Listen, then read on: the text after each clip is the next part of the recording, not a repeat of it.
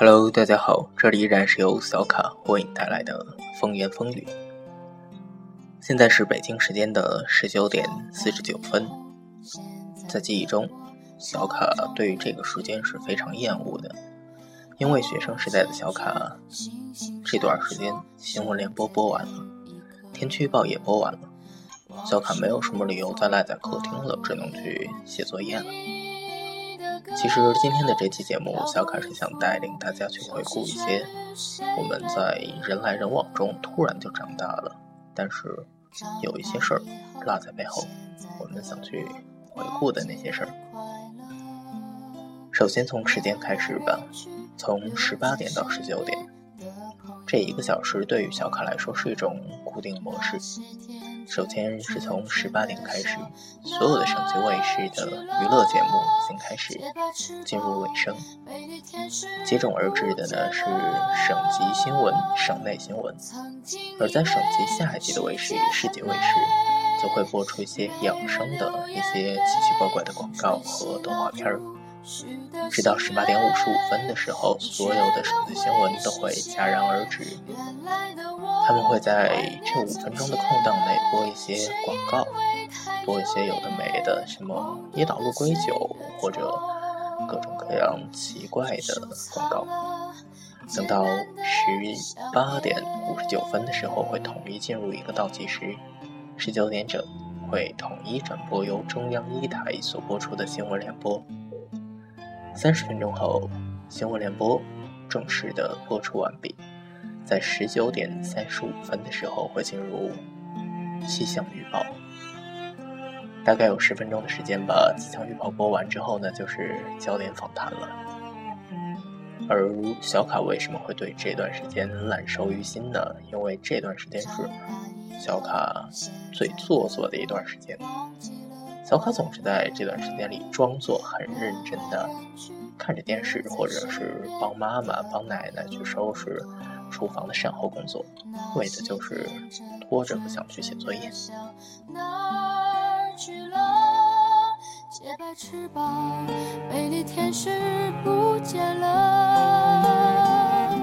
曾经以为世界很美。刚刚说的那一段呢，就是小卡学生时代的真实写照，他们是在小卡记忆里的新鲜出炉。我想，即使时至今日，即使这些八零后，甚至有的九零后当上父母的话，我仍相信其中有一部分人是按照小卡的这种模式在生活的吧。为什么今天的节目第一首歌是要用这首来自于许飞的《那年夏天》呢？其实这也是关于小卡回忆的。首先接触这首歌应该是在小卡的初中时代，从初中开始，小卡就要去一个离家不是很近，大概要坐个四五站车的化学老师家去补习化学。那在公交车站，在公交车上，小卡那个时候有着第一个 MP3。我记得是纽曼的一百二十八兆，里面大概可以放二十首歌的样子吧。嗯，其中就一直有着许飞的《那年夏天》以及周笔畅的《笔记》。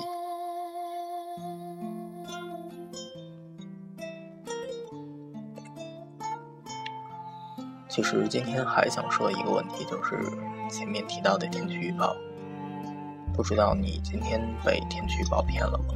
小卡真的是被骗了，因为根据气象报告，小卡所在的这个城市呢，气温会骤降八度。于是小卡挑出了一套更为厚实的衣服。然而谁知道今天的温度一下子跳到了二十六摄氏度，以至于小卡穿着衬衣外面套了一个厚厚的大毛衣。在中午的一刹那，小卡通过玻璃看到外面穿着 T 恤打着篮球的。青少年，小卡突然觉得自己还停留在盛夏光年。那个时候有这样一种冲动，去买一个西瓜，去买一袋啤酒，把它们塞入冰箱。然而理智告诉我说，现在已经是十一月底了，马上进入的十二月将是一年中最寒冷的三个月。在接下来的这一首歌中，我们将一块回顾一首寒冷的歌。它会提醒我们，冬天的夜晚是寒冷的，是黑暗的，是无助的。同时，它会源于一个童话故事。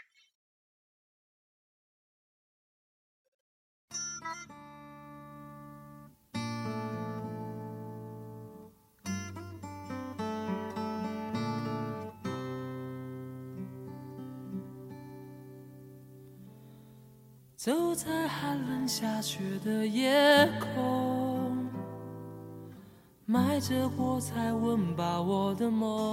听到这里，我想有的朋友已经听出了这首歌的歌名，来自于熊天平的《火柴天堂》。我们都知道，这首歌其实是改编于一个我们耳熟能详的童话故事。卖火柴的小女孩。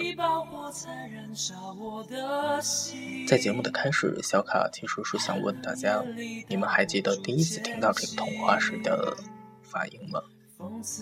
但随后，小卡扪心自问了一下，发现自己已经不记得那个反应了。关于童话，小卡所有的记忆都是在那样一个爱哭爱闹、吵着出去玩嗯，天大地大我最大的年纪里。外婆总是拿着一本格林童话，一本安徒生童话，一本一千零一夜，给小卡讲故事，安抚那个躁动的、莫名其妙想惹祸的童心未泯的心吧。我，应该就是一颗童心。直到有一天，小卡突然长大了，他认识了很多很多的字儿，甚至他认识了一些外婆不认识的单词儿，他会一些外婆已经生疏了的文言用法。他去重新读那些故事，直到其中的几篇让他记忆犹新，让他读了一遍又一遍。卖火柴的小女孩就是其一。自从上了初中，开始学到了一种名为通感的这样一种感受写作或者说是艺术创作手法之后，小卡在听歌或者读书的时候，总喜欢闭上眼睛去想象。而卖火柴的小女孩和熊天平的这首《火柴天堂》呢，就相得益彰的给给了小卡这样一个场景的还原。也许真的是在感恩节的前夕吧，一个穿着破衣烂衫的、穿着打着补丁的围裙的小女孩，在一个小康之家的橱窗下面瑟瑟发抖的卖着火柴。他虔诚而又卑微的祈求着每一个路过他的人去买他的火柴，但是无人问津，所有的人都赶着回家过感恩节。天空突然下起了雪，冬天的夜晚更冷了。由于寒冷的驱使，小女孩划破划亮了第一颗火柴。在火柴点燃的一刹那，她看到的光带给她了温暖。然而，火焰中却是一个熟悉的面孔，是他最疼爱他的，但是已经去世了的奶奶的影像。源于爱和温暖，小女孩又划了第二个火柴。他又看到了一家人，他和他的爸爸妈妈围绕着餐桌吃火鸡，还有他的奶奶。爸爸没有喝醉酒，他们一家其乐融融地吃着火鸡，没有人打他，没有人。责备他和妈妈。接下来，他一根一根的划着火柴。这个过程我们都知道，他看到了无数他渴望的、他希冀的，但是他不可能拥有的梦境。直到最后一根火柴划灭。这个故事的结局我们也知道，这个小女孩冻僵了，冻死了在那个中产阶级的，在那个小康水平的房子的橱窗之下。他冻僵的尸体旁边是一地散落的燃烧殆尽的火柴，毫无疑问，这是一个悲剧。然而，作者给我们的唯一的幻想、唯一的美好，就是小女孩是被她的奶奶接走的，领她去了天堂，不会下雪，不会冷，没有人打她的天堂。天堂。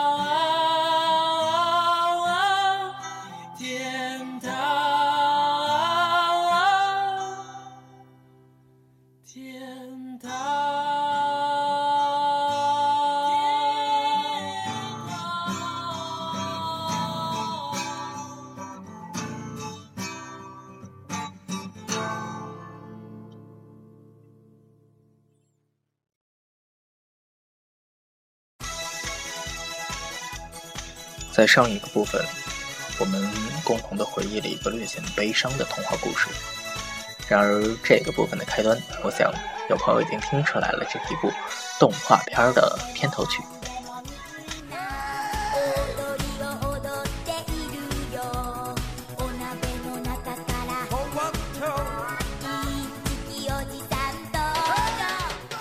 据说作者是根据自己童年的真实经历，把它们画成了漫画。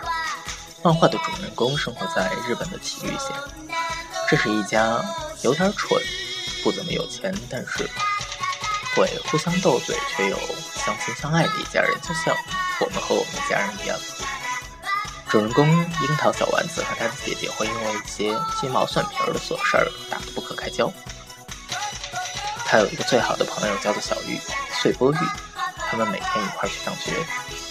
他的同学里有一个非常可爱的洋葱头，有一个暗恋着花轮的阿紫，还有一个非常奇怪、功利心异常强大的班长。小卡记得的大概就是这些了。当然了，这个片子还有一个最大的主人公，就是樱桃小丸子的爷爷。自始而终，小丸子都认为他的爷爷是世界上最爱他的人。樱桃小丸子其实是小卡比较爱看的一部动画片儿。当然了，很多人会问我为什么一个大男生会看这种动画片儿。我告诉他说，不用动脑子啊，你可以干自己的事儿，想自己的事儿，让他自己姑且放过去。因为他的生活还原度很高，尽管中日文化有差距，但是小丸子犯的那些让人啼笑皆非、让人捧腹的笑话，我们大多也犯过。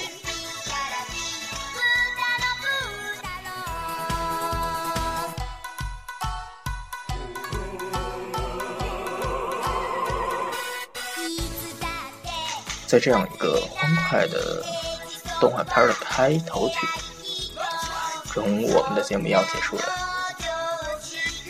不知道你有没有看过这样一个动画片呢？如果没有看过的话，小卡其实是可以推荐你在冬天去看的，因为它很温暖。自始至终，它都向我们传递着一种家的观念：家和万事兴，家族成员每个都在，互相关心。尽管你们会有小打小闹，但是。你们都是最爱彼此的。